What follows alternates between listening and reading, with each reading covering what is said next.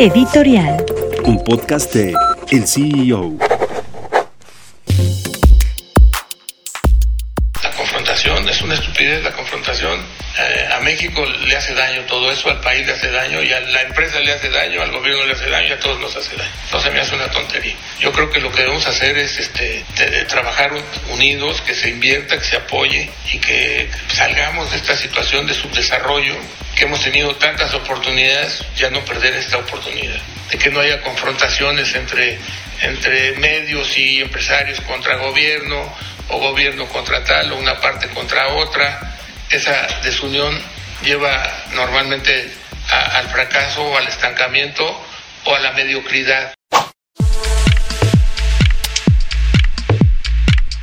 Carlos Slim Elú, el empresario más rico de México, volvió a alzar la voz con respecto a la relación entre el gobierno federal y el del presidente López Obrador con los empresarios, pero esta vez pues para criticar a la propia iniciativa privada, a quienes pues han eh, optado por ser adversarios del presidente López Obrador, por polarizar al país, eso dice Carlos Slim, por confrontar desde las cámaras empresariales a quien fue electo democráticamente.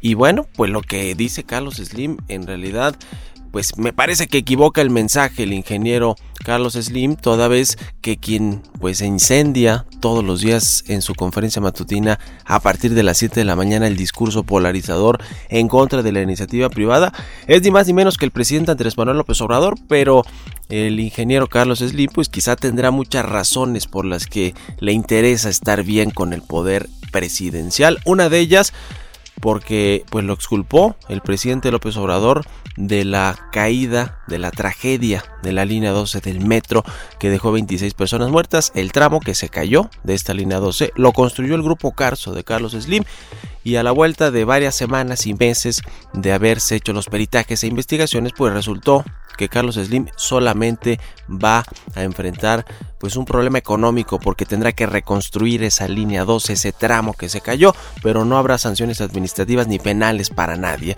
Y el otro tema es Banamex. Carlos Slim es uno de los interesados en adquirir el negocio de Banamex y quizá pues tendrá muchas razones para no confrontarse con el presidente López Obrador y al revés, pues eh, tratar de eh, eh, caminar bien con el presidente el resto del sexenio, es decir, estos tres años. Mientras tanto, Francisco Cervantes, el nuevo presidente del Consejo Coordinador Empresarial, pues está en esa misma línea que Carlos Slim de no confrontar ni de enfrentar al presidente López Obrador y tratar de llevar la fiesta en paz. Ojalá que eso, si es su estrategia, que redunde en inversión privada y generación de empleos, porque si no, no hay forma de que el país pueda crecer sin inversión privada. Ojalá que no se quede en el discurso solamente y que los empresarios se pongan las pilas e inviertan, inviertan en México para que crezca.